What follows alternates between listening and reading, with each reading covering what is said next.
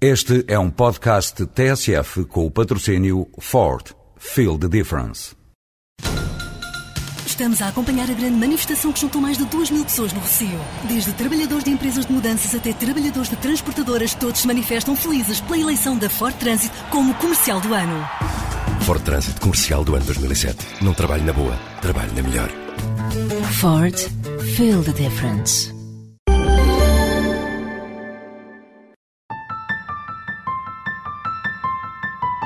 Os que se relacionavam mais de perto com ele dizem que não tinha amigos. Passava muito tempo sozinho ou ao computador. Terá confidenciado que tinha uma namorada imaginária. Não falava nas aulas. Uma colega contou que lhe chamavam o ponto de interrogação, porque foi isso que ele desenhou num cartaz quando um professor lhe pediu que escrevesse o nome, o seu nome, Cho Seung-ui. A semana foi passada com o peso das imagens que por sua causa correram o mundo. As imagens do maior massacre de sempre no estabelecimento de ensino nos Estados Unidos. Caía neve na Virgínia quando ele começou a disparar no campus da Universidade de Virginia Tech. Ao longo de duas horas foi disparando, deixando entre o dormitório e o campus 32 mortos e 20 feridos. A seguir, suicidou-se.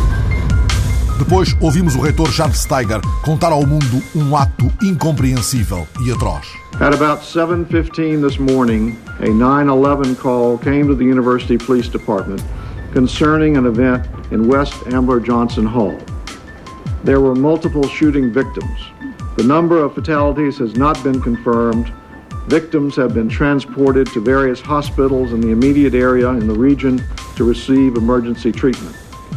And we will proceed to contact the next of kin as the victims' identities are available. Cho Seung-ui, sul-coreano, 23 anos, há 14 nos Estados Unidos, dois mortos no dormitório, um bilhete deixado no quarto vocês obrigaram-me a fazer isto.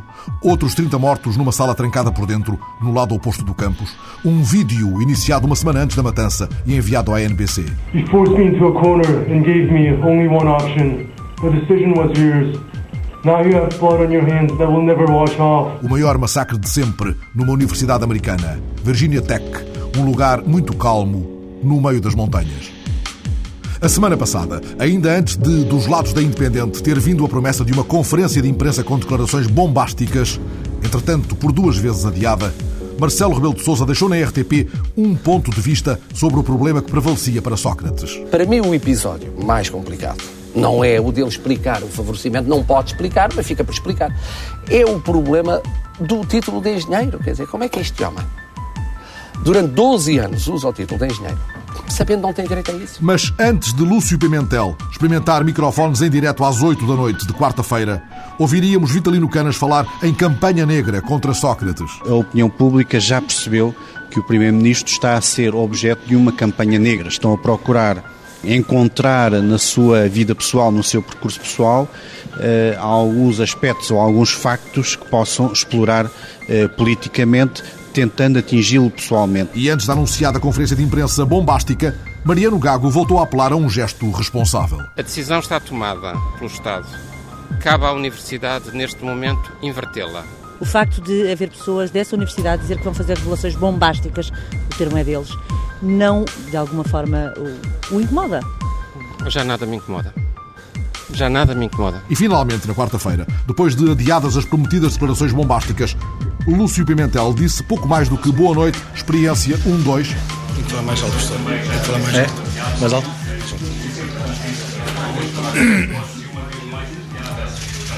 Tem que se levantar ali a, a patilha para cima, professor. Exatamente. Ok. Professor.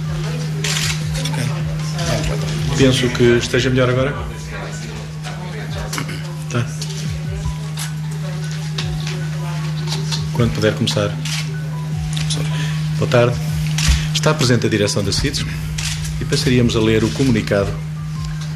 Tendo estado marcada uma conferência para ontem, somos a esclarecer que o adiamento para hoje e pelas 20 horas se deveu essencialmente a dois motivos. O primeiro foi o facto de haver fortes indícios e de fonte jornalística que seriam apresentadas publicamente documentos por entidade alheia à Universidade Independente relativos ao processo individual académico do ex-aluno José Sócrates. Lúcio Pimentel da CIDES, sem declarações bombásticas, reconhecendo irregularidades formais num dossiê de poucas folhas e muitas evasivas. E, entretanto, o inquérito, mandado fazer por Jaime Gama, concluiu que os originais da ficha biográfica de Sócrates no Parlamento foram destruídos. Na quinta-feira, no jantar dos 34 anos do PS, Mário Soares falou em mais um ataque sórdido visando destruir politicamente um dirigente socialista. Camarada José Sócrates, continuo com a determinação, a inteligência e a coragem que demonstrou nestes dois últimos anos. Outros, antes de si, também foram vítimas de ataques sórdidos e infundados. Lembremos um caso só o camarada Ferro Rodrigues, seu antecessor na chefia do partido. E Sócrates fez apelo a uma democracia de valores. Uma democracia fundada no respeito pela tolerância, no respeito pelo adversário político, na lealdade do confronto político, no livre confronto de ideias. Uma democracia que tenha superioridade, elevação e decência, porque são os valores e o exemplo que queremos dar aos portugueses. Sócrates, regressado de uma visita oficial a Marrocos, onde pugnou pela aproximação de Rabat à Europa e confirmou a duplicação da linha de crédito para investimentos em obras públicas, ao mesmo tempo que oficializou a parceria para a recuperação da antiga Mazagão e reforçou laços de cooperação em vários domínios. Sócrates deixou claro o que quer mais. Quero mais empresas portuguesas em Marrocos, mais empresas marroquinas em Portugal, quero mais cooperação económica.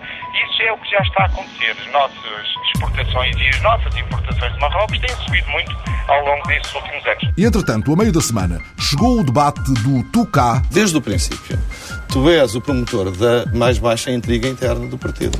Eu tenho sido o, o presidente do partido mais próximo das bases do partido. Em 600 dias que eu levo de liderança, cerca disso, estive 222 dias em deslocação pelo país, próximo das bases, fazendo partido e construindo. Tu lá. Eu tenho pena que o José uh, tenha uh, falado em chefe de oposição interna, em intriga interna e nas coisas que disse. Bom, é verdade? Uh, não, não é, José Rodrigues Castro. como se viu, é muito escassa qualquer elemento que tu tenhas para demonstrar isso, José. Não, não. Não, e não vou sequer demorar-me aí, porque o nosso problema é com o engenheiro Sócrates. Não. Não é entre nós dois, José Rodrigues Castro. Entre nós dois far-se á uma escolha. Paulo Portas e Ribeiro Castro, o acordo para um debate de cavalheiros não impediu a repetição de golpes já desferidos. Ribeiro Castro voltou a falar de Portas como alguém que fugiu depois de derrotado por Sócrates e agora volta interrompendo um ciclo e pretendendo ser capaz de combater Sócrates com maior eficácia. E Portas respondeu que sim, está mais bem colocado, até porque é deputado. Que eu posso fazer este, este debate direto com o Primeiro-Ministro na Assembleia da República. E acha que Depois, Ribeiro Castro não o pode não, fazer? O que eu estou a dizer é que os cidadãos não têm reconhecido isso. Esta argumentação, enfim, sem, usando uma imagem, é uma argumentação do menino da bola. É uma argumentação de eu estou na Assembleia, tu não estás, eu posso fazer os debates, tu não podes. Paulo Portas questionou a permanência de Ribeiro Castro no Parlamento Europeu. Eu não teria permanecido como eurodeputado sendo líder do partido. Eu não, não, eu disse o que eu faria de diferente. Não é preciso reagir com nenhuma acidez. O que eu faria de diferente. Bom, e de facto, se me permites, não tem nada de pessoal nem de indigente. Eu acho que não é, não é compreensível para o eleitorado que o presidente do CDS se mantenha como eurodeputado. Eu teria feito de outra maneira. Eu também teria feito de outra maneira que o Dr. Paulo Portas. Eu teria respeitado a mudança de ciclo. Eu, se tivesse dito ao país que ia embora para os Estados Unidos, teria ido para os Estados Unidos. Eu teria falado verdade às pessoas e ao partido. E eu, se estivesse interessado na promoção da união do partido, e da estabilidade do partido, teria feito isso. Ribeiro e Castro puxou das sondagens e Portas idem. Os sinais são auspiciosos. As sondagens são auspiciosas. Nós nunca tivemos boas sondagens. Mas as sondagens deste meu ciclo são melhores do que eram antes. Nós tínhamos sondagens de 1%. Tenho aqui, por exemplo, o painel da, da Axi Mais Correio da Manhã. Portanto, a última dá 6,5%. Eu tive 7,3% nas eleições em 2005. Hum. E podia retificar os números do José Rui Castro, não vou dedicar-me a isso. Mas olha, eu encomendei uma à empresa que faz sondagens para a SIC, para a Renascença e para o Expresso. Foi feita esta semana. Quem é que os eleitores querem para presidente do CDS? 59% Paulo Portas, 24% José Ribeiro Castro. Quem é que os eleitores de centro-direita querem para presidente do CDS? 68% Paulo Portas, 16% José Ribeiro Castro. E à saída? Acho que correu bem para o partido, para os militantes que se podem orgulhar, vão ter uma eleição democrática no sábado, vão decidir o futuro do partido. Perceberam as diferenças? Ser o vencedor deste debate. Ah, isso os militantes é que vão dizer. Espero que o perdedor tenha sido o engenheiro Sócrates. Eu acho que correu bem, mas eu preferia que fosse quem visse do que quem participasse a comentar. Sou sempre uh, mau juiz sobre mim próprio, sobretudo à saída de um debate. Procurei passar alguns pontos de vista, ficaram algumas questões por tratar. Tenho pena que não haja mais debates, mas infelizmente eu estou por portas, só quis um. A minha campanha é aberta, porque eu sou de facto adepto de um partido aberto e não fechado. Mas eu nunca sou um bom juiz, portanto, talvez uh, Martim. Acha que ser o vencedor deste debate? Olha, eu quero que o partido seja vencedor em 2009. É para isso que trabalho. Foi isto na semana em que Maria José Morgado se viu chamada ao papel de super procuradora. Para lá do apito dourado, Maria José Morgado fica a dirigir o Departamento de Investigação e Ação Penal. Tenho uma responsabilidade muito grande no diabo, porque o diabo estava a funcionar bem e tem que continuar a funcionar bem. A preocupação não é tanto com a mudança, mas com o prosseguimento dos objetivos e o aprofundamento desses objetivos. A semana viu passada a crise nas urgências do Curri Cabral. Afinal, palavra de ministro, as urgências já não fecham. Que Curry tem de muito bom é fazer hum, essa, a chamada ortopedia à quente, quer dizer, a, pessoa, a fratura está ainda recente e em vez de estar a, a arrefecer o, doente e operar só daí uma semana, faz realmente uh, a intervenção logo na hora. Isso é muito bom, portanto, isso não, não se pode destruir. Não estou nada motivado para fazer encerramento nenhum em Curri Cabral. O ministro não seguiu, neste caso, as indicações do relatório técnico e Canas Mendes, o diretor das urgências que passara à reforma diante de uma batalha dada por perdida, considerou na TSF que a decisão de Correia de Campos fora tardia, mas acertada. O Sr. Ministro atua tardiamente e até, pode dizer-se, com alguma ironia, mais lhe valia ter atuado desde o início, quando a Comissão Técnica do Hospital Correia Cabral se pronunciou pela manutenção do serviço de urgência tal qual como ele está e pronunciou-se oportunamente durante o período de debate aberto pelo Sr. Ministro da Saúde. Canas Mendes saudou assim o que chamou o fim da guilhotina. Nunca o Sr. Ministro, em momento algum, nos meses eh, passados, teve essa iniciativa. Resolveu ter lá agora, pois ótimo, para a população é ótimo e para os profissionais é o fim da guilhotina que estava colocada pelo Sr. Ministro e pela Comissão Técnica sobre os seus pescoços. Inglório foi para já o combate de Luísa Apolónia, dos Verdes, que tentou incluir a vacina grátis contra o cancro do útero no Plano Nacional de Vacinação. Se ela existir no mercado como existe, a 500 euros, há muitas famílias e muitas raparigas que não podem uh, ter acesso a essa vacina e ela não terá assim a eficácia que pode ter.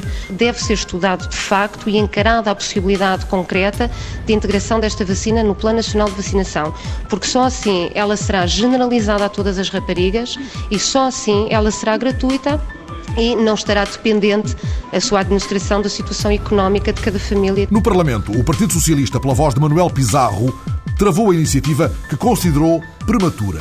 A verdade, Sra. Deputada, é que não há nenhum país onde já se tenha procedido à vacinação no âmbito do Plano Nacional de Vacinação. Mesmo na Itália, que é o país que está mais avançado deste ponto de vista, que decidiu vacinar uma população muito restrita, as jovens raparigas com 12 anos de idade, e aos 12 anos, mesmo assim, essa vacinação ainda não começou e já está anunciado que não começará no início do próximo ano letivo porque mesmo eles reconhecem que falta informação científica que nos permita, com toda a segurança, generalizar o uso da vacina. Mas se os senhores têm tanta dúvida relativamente à eficácia desta vacina, relativamente aos objetivos e às interações desta vacina, pergunto qual é a vossa responsabilidade de permitir a integração no mercado, nas farmácias portuguesas, deste medicamento, desta vacina, no sentido justamente de que as mulheres a ela possam ter acesso, mas registre-se as mulheres com posses económicas para o fazer. Foi isto no dia em que Cavaco Silva inaugurou o Hospital da Luz, em Carnide,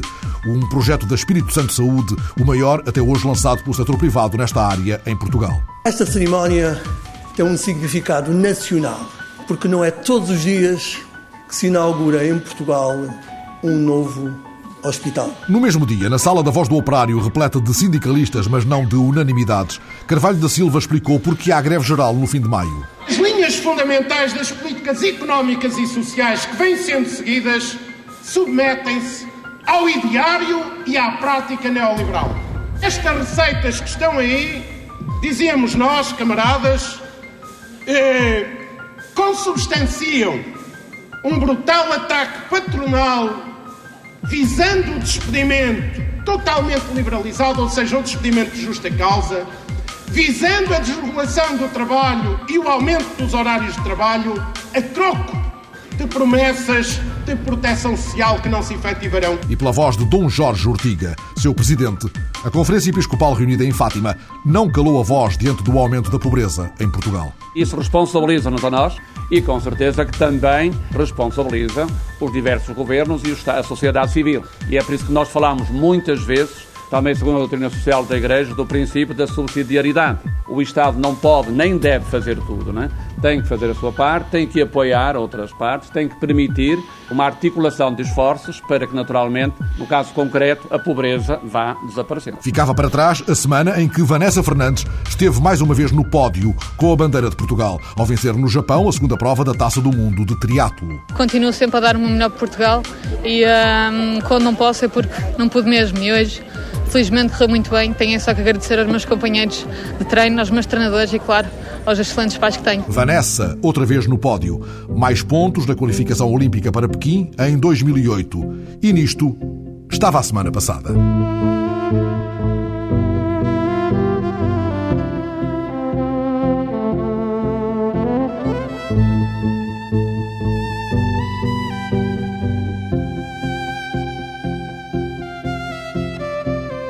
A semana havia começado com o Presidente reabrindo o roteiro para a inclusão. Durante uma conferência nacional que Cavaco Silva promoveu em Santarém, foi apresentado um estudo do professor Carlos Farinha Rodrigues, investigador do ISEG, através do qual somos confrontados com a circunstância de que a exclusão social aumentou em Portugal. O estudo confirma que Portugal é o país da União Europeia com maiores níveis de desigualdade e de pobreza. São dados que nos envergonham, disse o investigador na comunicação proferida em Santarém. Agora, entrevistado pela repórter Maria Miguel Cabo, o professor Carlos Farinha Rodrigues explica que os números não saíram de uma cartola mágica. Estavam já disponíveis. O investigador tratou de encontrar palavras que enquadrem os números já sabidos. Palavras que trabalham os números da vergonha. O aumento da exclusão e da pobreza em Portugal resulta principalmente da falta de políticas adaptadas às necessidades sociais. No estudo sobre a distribuição de rendimentos, Carlos Farinha Rodrigues conclui que o problema não está na eficácia, mas sim na carência das políticas sociais. Nós tivemos entre 95 e 2000 um conjunto de políticas sociais muito dirigidas ao combate da pobreza que tiveram alguns efeitos positivos na redução, da, nomeadamente, da intensidade da pobreza, o que os dados mais recentes permitem ilustrar é que no período subsequente, isto é o período que vai a 2001-2004, houve um retrocesso. Esse retrocesso pode ser explicado por vários fatores. O agravamento da crise económica com o aumento do desemprego, talvez alguma diminuição dos efeitos positivos que algumas políticas sociais até aí tinham desempenhado, mas simultaneamente o também não se ter percebido ou querido perceber que, precisamente numa situação de retrocesso económico e de crise económica, essas políticas sociais eram ainda mais necessárias. Ou seja, comparado com outros países da União Europeia, as nossas políticas sociais têm um efeito menor na redução da pobreza. Isso não significa necessariamente menor eficácia ou menor eficiência. São conceitos diferentes. O que nós temos é claramente uma insuficiência das políticas sociais. Uma insuficiência que serviu para agravar as desigualdades em Portugal. O professor do Instituto Superior de Economia e Gestão considera que os grupos de risco estão identificados, falta apenas direcionar as políticas. O caso dos idosos é um dos grupos mais vulneráveis, com cerca de 28% em situação de pobreza. É possível identificar outros grupos, por exemplo, as famílias monoparentais, as famílias com uma dimensão elevada, ou seja, com muitos uh, elementos, em certa medida as crianças, ou seja, que aparecem como dos grupos mais vulneráveis. Mas se queremos que as nossas políticas sociais reduzam efetivamente a pobreza, é ter políticas muito direcionadas. Deixe-me dar-lhe um exemplo que permite também ilustrar estas questões do que é, que é eficácia e do que é eficiência. Nós até aqui, há poucos anos, tínhamos em Portugal um abono de família que era universal. Claro que o abono de família não era a forma mais correta de combater as situações de pobreza. Mas se eu quisesse analisar a eficiência dessa medida no combate à pobreza, é evidente que ela era muito ineficiente, porque, sendo universal, grande parte da população recebia um valor muito pequeno que não tinha qualquer efeito na redução da pobreza. Quando nós restringimos o abono de família pura e simplesmente às famílias de menores rendimentos. Se isso for acompanhado de um aumento do montante, estamos a aumentar a eficiência no combate à pobreza, porque estamos a dirigir para um setor vulnerável uma política social. Atualmente em Portugal vivem 2 milhões de pessoas abaixo do limiar da pobreza, uma situação que Carlos Farinha Rodrigues considera ser vergonhosa, mas que pode mudar desde que mudem as políticas. Não tenho dúvidas nenhumas que estes dados envergonham Portugal. A mostrar que Portugal tem um dos maiores níveis de desigualdade e de pobreza. Agora, não são uma fatalidade, não é o destino de Portugal. Ou seja, é possível combatê-los. É possível reduzir as desigualdades e a pobreza em Portugal. Uma mudança que, na opinião do professor do ISEG, passa por dois aspectos fundamentais. Tornarmos a economia portuguesa simultaneamente mais competitiva, mais eficiente, mais justa no seu processo de criação e distribuição da riqueza, mas também uma economia com mais preocupações sociais.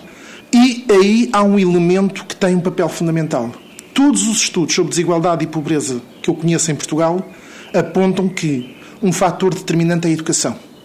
Ou seja, a educação, a melhoria do sistema educativo é um elemento fundamental para a economia portuguesa e também para a melhoria da situação em termos de desigualdade e pobreza.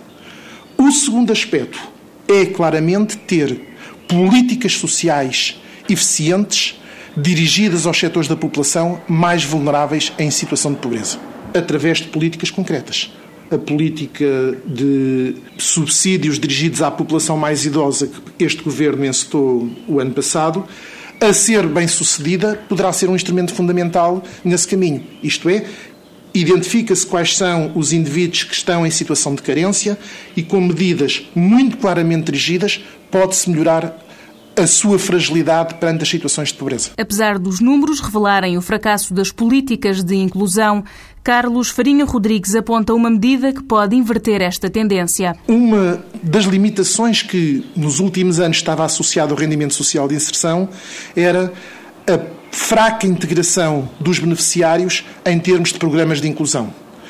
Este governo apontou como meta para o próximo ano ter 80% dos beneficiários suscetíveis de entrar em programas de inclusão estarem colocados em programas de inclusão.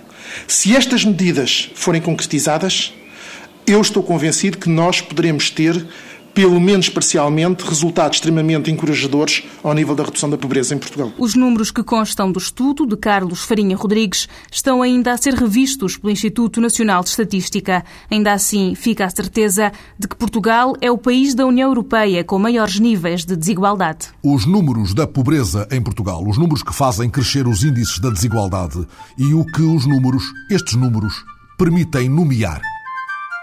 Os números, o seu gancho com a vida cotidiana, o como e o quanto eles contam os nossos dias. A livraria Almedina, em Coimbra, acolheu recentemente um ciclo organizado pela Ideias Concertadas, subordinado ao tema Matemática e Sociedade, que permitiu desvendar alguns mistérios dos números. O professor Jorge Picado, do Departamento de Matemática da Faculdade de Ciências da Universidade de Coimbra, foi o convidado de uma das sessões da Almedina, durante a qual ajudou a desmontar algumas lendas associadas ao sistema de identificação. Sobre os números misteriosos do bilhete de identidade, por exemplo. Tal como explicou ao jornalista João Moraes da TSF, aquele algarismo misterioso no fim do BI não indica o número de pessoas que têm um apelido exatamente igual ao nosso. Há apelidos pouco vulgares que garantem logo à partida a existência de um só bilhete de identidade com aquele nome. Jorge Manuel Senos da Fonseca Picado. Jorge Picado é matemático na Universidade de Coimbra. O número é o 6235003. E mais à direita, o número que aparece isolado no BI é um zero. Costumam referir-se a esse algarismo como sendo o número, o número de pessoas com o mesmo nome do portador do bilhete de identidade, mas isso de facto qualquer pessoa com um pouco de bom senso pensa que não, não, não, fará sentido. Para já é um algarismo só entre 0 e 9. Não poderia haver mais do que 9. Porque é que para haver 9? Esse algarismo que aparece destacado está longe de significar o número de pessoas com o mesmo nome no bilhete de identidade. Esse número chama-se antes o algarismo de controlo. E, é lá colocado segundo uma regra matemática muito simples, é, são operações de aritmética muito simples, e a ideia está lá, é, chama-se um algarismo de controle, e com o objetivo de detectar, de detectar se o número está de facto bem escrito ou não, está correto ou não. Porque nós, eh, e isto acontece quer no bilhete de identidade, quer em muitos outros sistemas que estão, todos os dias nós usamos, usamos esta matemática nos, quando vamos ao multibanco, nos cartões, quando vamos ao, ao supermercado e pagamos uh, na caixa, pagamos as nossas contas, quer com o cartão, quer a utilização dos códigos de barras. Todos os códigos de barras nos produtos nos supermercados têm este sistema, um algarismo mais à direita destacado, que é calculado segundo uma regra matemática e com o objetivo de detectar eventuais erros na manipulação dos números. Por trabalhar com números destes, números com 9, 10, 11, 12 algarismos, é muito comum nós cometermos erros, nós e as máquinas. Em alguns casos, este algarismo aparece isolado e facilmente detectável ao primeiro olhar, noutros está escondido. O sistema utilizado nos, no, nos cartões de contribuinte, número de identificação fiscal, é exatamente um sistema rigorosamente igual ao do bilhete de identidade só que aí o número não está destacado. É o último algarismo mais à direita, mas ele não está destacado. Mas é exatamente o mesmo sistema. Nos bancos, o sistema não difere muito. A diferença é que o nosso dinheiro é controlado com mais rigor. O número de identificação bancária, o NIB, já são dois algarismos. São dois algoritmos que têm, não é só um, é um sistema muito mais elaborado.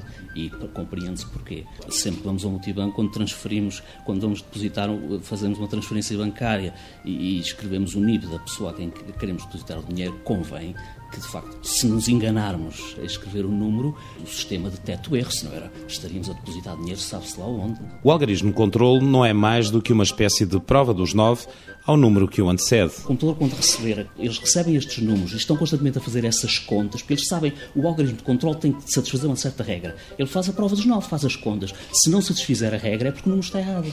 E ele dá uma mensagem de alarme.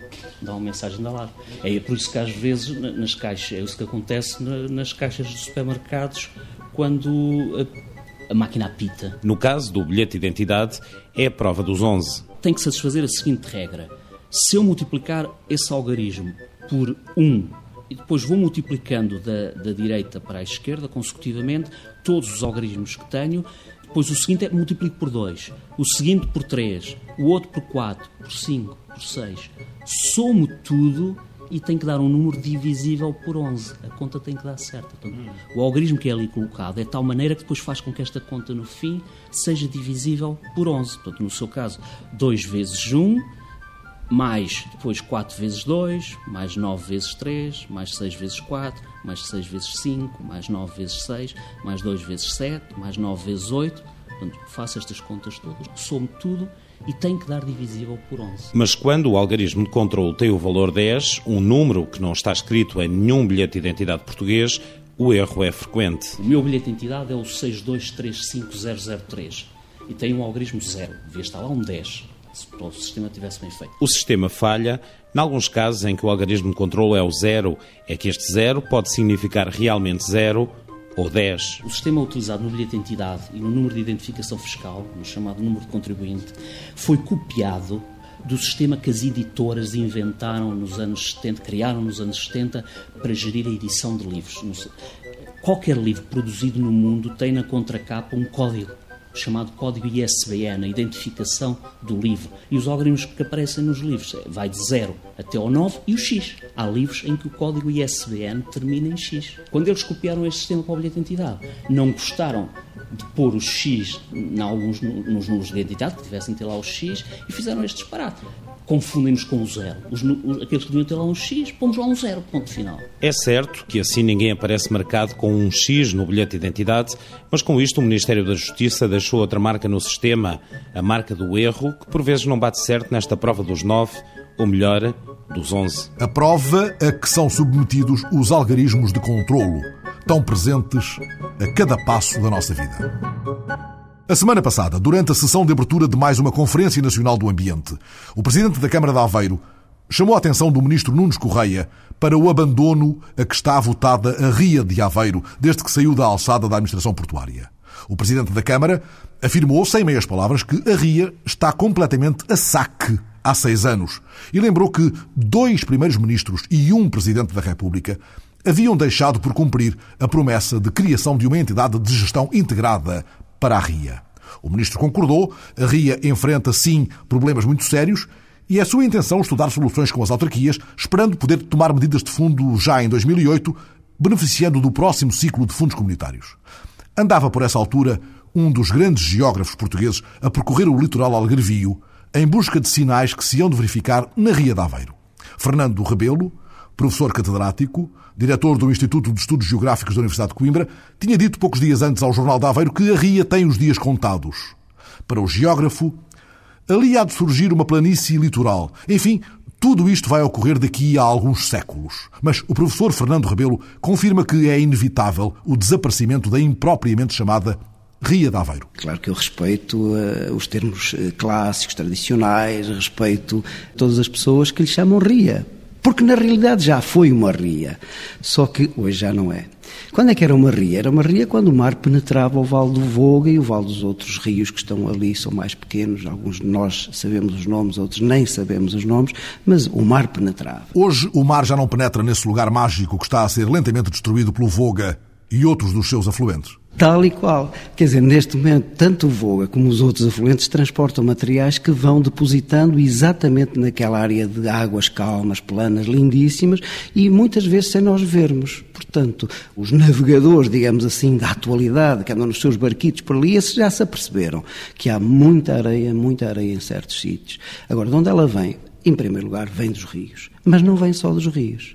O que nós temos ali hoje é uma laguna. Uma laguna porquê? Porque é um cordão litoral que se desenvolveu na parte ocidental já há muito tempo, que fechou completamente a passagem para Aveiro no século XVIII que depois foi reaberta, evidentemente, mas com muito trabalho do homem, nos finais do século XVIII, nos princípios do século XIX. Princípios do século XIX.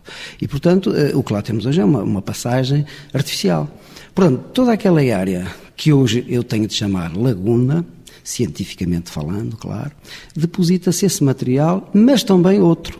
O outro que é trazido pelo vento, o vento que traz as areias de norte para sul e que, penetrando um bocadinho para o interior, perde velocidade e deixa cair a areia na água. E a ação quase sempre insana do homem nem é muito para aqui chamada. Se o homem ali não estivesse, isto ia acontecer inevitavelmente. Foi escrito já pelo professor Amorim Girão na sua tese de doutoramento em 1922. O fim é inexorável, está lá escrito.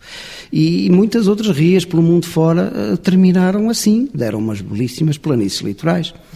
Agora, é evidente que o homem aqui já está a ser chamado, porque o processo está mais rápido.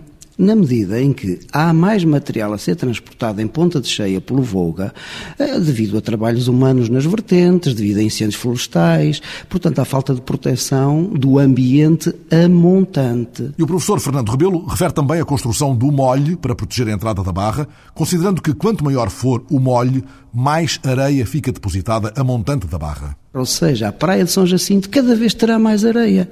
E tendo mais areia, é maior a superfície para os ventos levantarem areia quando há temporais, levantarem areia e irem levá-la para a ria. O que é que o homem pode e deve fazer na área envolvente da laguna, que chamamos ria, ainda que essa ação não impeça a futura alteração radical da paisagem?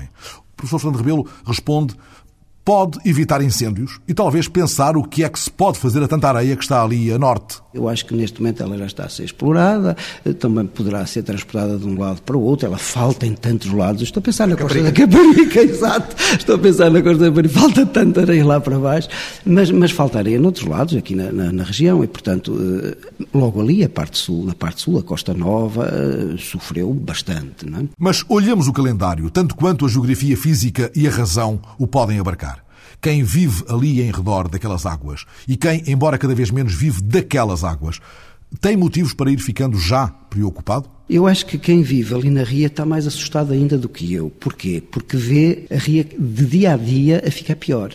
Porque há um terceiro elemento que eu ainda não falei, portanto, só falei do Voga e dos outros rios, só falei do vento, mas falta um terceiro. E o terceiro é a quantidade enorme de material orgânico que está a acumular ali. Repara que há anos atrás havia uma exploração do moliço, havia os moliceiros a trabalhar.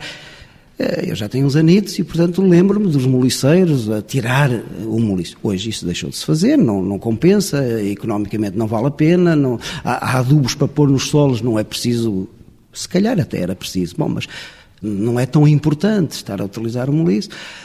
A verdade é que ele não, não compensa economicamente e ele cresce, cresce, cresce, cresce, morre, acumula-se no fundo. E se daqui a alguns séculos a região sobreviver à pressão imobiliária O que é que podemos imaginar nessa planície litoral? Sabe que um famosíssimo geógrafo eh, chamado Élisée Reclus, provavelmente já terá ouvido falar nele porque ele esteve ligado à Comuna de Paris.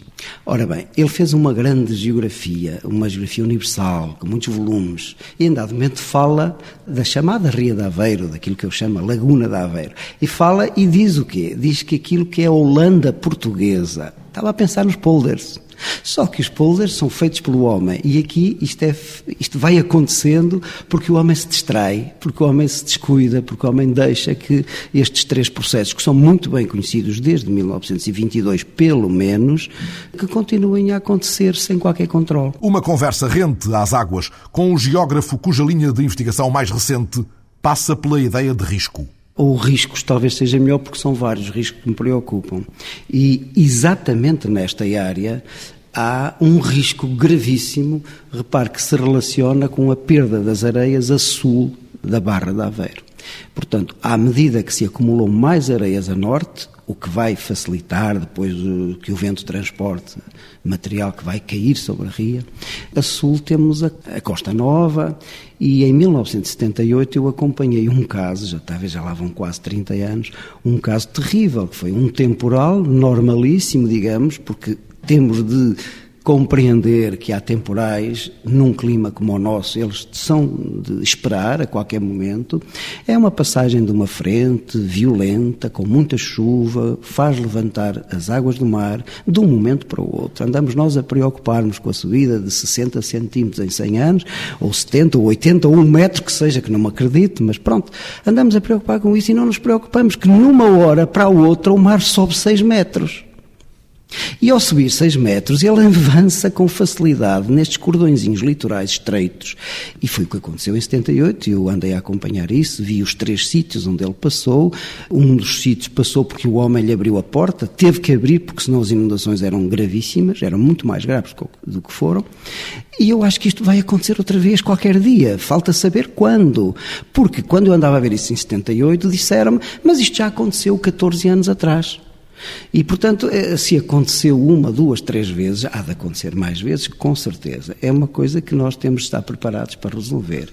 E, e digamos, isso vai agravar ou não vai agravar o desaparecimento da ria? Por estranho que pareça, vai agravar. Porque entra a água, sim senhor, mas a água vai arrastar muita areia para lá para dentro. Assim sendo, se coubesse ao professor Fernando Rebelo a decisão política que intervenção defenderia para ali? Se eu tivesse a decisão política, eu talvez pensasse em é, numa entidade que fizesse uma apreciação de conjunto, que não olhasse ao problema única e exclusivamente neste Conselho ou naquele ou no outro. Há vários Conselhos e uma entidade única para estudar o problema. E por causa disto andou o geógrafo Fernando Rebelo a semana passada pelo Algarve. Eu estive efetivamente no Algarve. Confesso que fui até o Algarve, como muita gente foi, mas por um motivo muito simples. É que desde há algum tempo que eu ando a bater toda a costa algarvia, mas toda em pormenor, porque eh, encontro lá muitas situações semelhantes. Repare, Porquê é que custou tanto a, a, tomar silves aos nossos primeiros reis?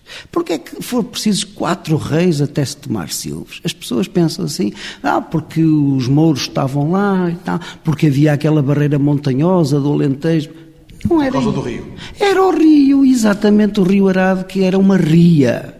Era água do mar que entrava por ali e, e navegava-se muito bem. Portanto, até Silves, justamente. Até Silves, os barcos levavam tropas, levavam mantimentos e, e, portanto, não havia problema. Mas não era só Silves, eram outras, outras áreas do Algarve. Era muito fácil entrar por lá. E, portanto, quer dizer, eh, eu, eu, tenho estado a bater todas aquelas áreas e a encontrar, digamos, a parte terminal do, dos rios, uns atrás dos outros, mais pequenos, outros maiores, mas a parte terminal é toda planície perfeita. Vê-se perfeitamente que aqui há anos atrás, há uns, umas centenas de anos atrás, aquilo era mar aquilo era, era ria mesmo. Só que depois o mar recuou, em tempos históricos, toda a gente sabe, o mar recuou, o, todo aquele material foi sendo eh, transportado pelo rio, pelos ribeiros, das vertentes, escorrência, etc., e ficou tudo planinho outra vez. Fernando Rebelo, reconhecendo na paisagem a sul as mudanças que já antecipa como inevitáveis na zona da laguna, a que chamamos Ria de Aveiro.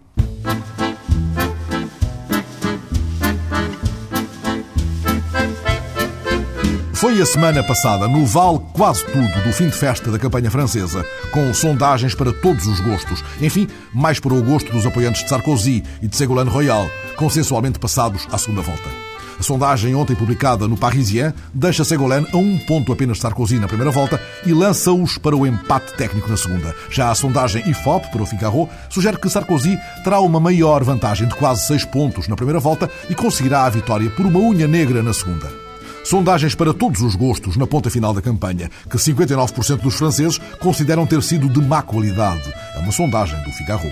Ainda assim, a campanha deu a 60% dos franceses desejo sincero de votar, mas não os ajudou, grandemente pelo menos, a escolher um candidato.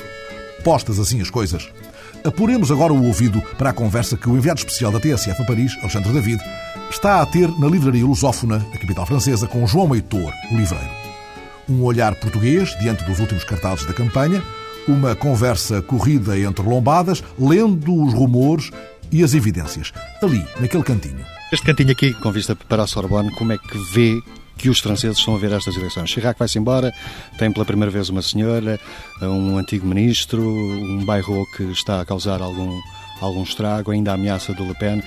Que sentimento é que existe nesta altura junto do, dos seus amigos franceses com quem fala sobre tudo isto? Olha, é uma confusão enorme. Todos os meus amigos franceses e também os franceses de origem portuguesa andam completamente, vamos a ver, completamente desorientados. Ninguém está a prever o que é que pode ser esta primeira volta eh, das eleições em França, porque realmente nós estamos bombardeados à direita e à esquerda por sondagens. Estas sondagens neste momento podem mudar e de um dia para o outro, de uma hora para a outra, eu noto um um, uma espécie de confusão e quase uma certa apreensão sem se ver uma luz eh, neste duelo, ou, ou eu diria nesta luta hum, para passar à, à segunda volta das eleições. Mas sendo que os franceses encontram nestes candidatos aquele que de facto pode endireitar a França? Algum deles? Não. Não. Hoje em dia, todo o francês, seja da esquerda, do centro, da direita, não tem um, o que nós chamaríamos um Charles de Gaulle, ou mesmo um Jacques Delors, ou mesmo um bar. Hoje em dia, os franceses, pelo menos é essa a ideia que eu tenho, sentem quase uma espécie espécie de vazio e o grande drama da sociedade francesa é precisamente a falta de um líder, seja qual for, da direita ou da esquerda, a sua margem, mas o francês está muito confuso porque não encontra a pessoa e parece-me a mim. E aí é o João Heitor sociólogo, o livre que fala e não o coração que fala. Parece-me a mim que no fundo há há alguma coisa que está a surgir que é a, a Segolene, uma mulher que neste momento ela é, é abandonada pelo próprio partido, eu até tenho algumas provas, porque uh, uh, os barões, ou os elefantes, como se costuma dizer, uh, não aderiram à Sigolena. Sigolena está a fazer a campanha sozinha, não tem o partido, eu não digo o partido está com, a, com o Partido Socialista, está com a Sigolena, mas os barões não estão com a Sigolena e dá-me a sensação que a Sigolena... Pela acha, acha que ainda não lhe perdoaram o facto de ela ter sido escolhida pelos militantes?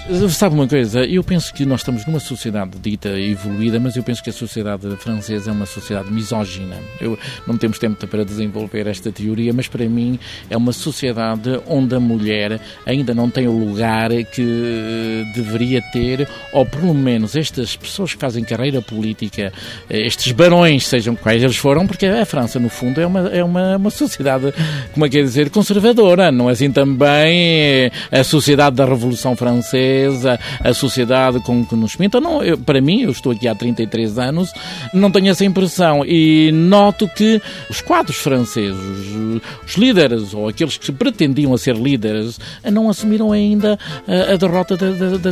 E como dizes, não é só uma questão do PS, é uma questão da sociedade em que a mulher não tem ainda os mesmos direitos, isto é, uma mulher ainda não pode ser presidente. Daí que, me parece a mim, pode haver aqui um processo de evolução na sociedade francesa ou admitir que esta mulher também pode. Repare bem, os quatro candidatos com a hipótese.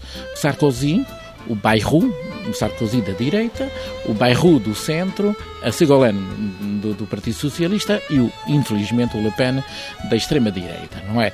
Repare que, a nível de capacidade, de diplomas, percurso, diria mesmo de personalidade, não são superiores que, no, por exemplo, um Sarkozy não é superior em nada à Ségolène, nem carreiras... Em relação, precisamente em relação a Sarkozy, os franceses são tidos como conservadores, pelo menos eh, no que diz respeito ao chamado Estado de Previdência. O Estado ainda fornece muito eh, e a maior parte dos jovens querem ser funcionários públicos. Como é que se justifica, de alguma forma, o facto de haver tanta adesão eleitoral, pelo menos nas sondagens, ao Sarkozy, já que ele defende uma posição tão liberal e, e, cada vez mais longe do Estado. Não é um bocado estranho perceber isto? Não, a, a França nunca poderá aderir a essas ideias ultraliberais, porque uma coisa é certa, o Sarkozy tem defendido o trabalho, aumentar as 39 horas, eh, aumentar a, o, a riqueza produzida pelo trabalho, mas até agora nem ninguém combateu as 35 horas. É muito bonito dizer que somos ultraliberais, mas depois ter funcionamentos praticamente uh, os mesmos. A França não é é um país que está preparado para as ideias ultraliberais defendidas por um Barroso, defendidas por um Paulo Porta, defendidas por um, por um Aznar, defendidas por um Sarkozy. A França não está preparada, agora que anda na moda todo este ultraliberalismo, que é encarnado pelo Sarkozy, mas o Sarkozy é um indivíduo que tomou o aparelho e que tenta, além disso, a imprensa se reparar, não lhe perdoa a viagem que ele fez ao Bush, inclusivamente de ter falado com o Bush, eh, de ter falado da França de uma maneira quase depreciativa, e a imprensa não, não, não lhe perdoa. A imprensa não lhe perdoa. E que dirão, entretanto, os eleitores? Com esta expectativa, fica a semana passada.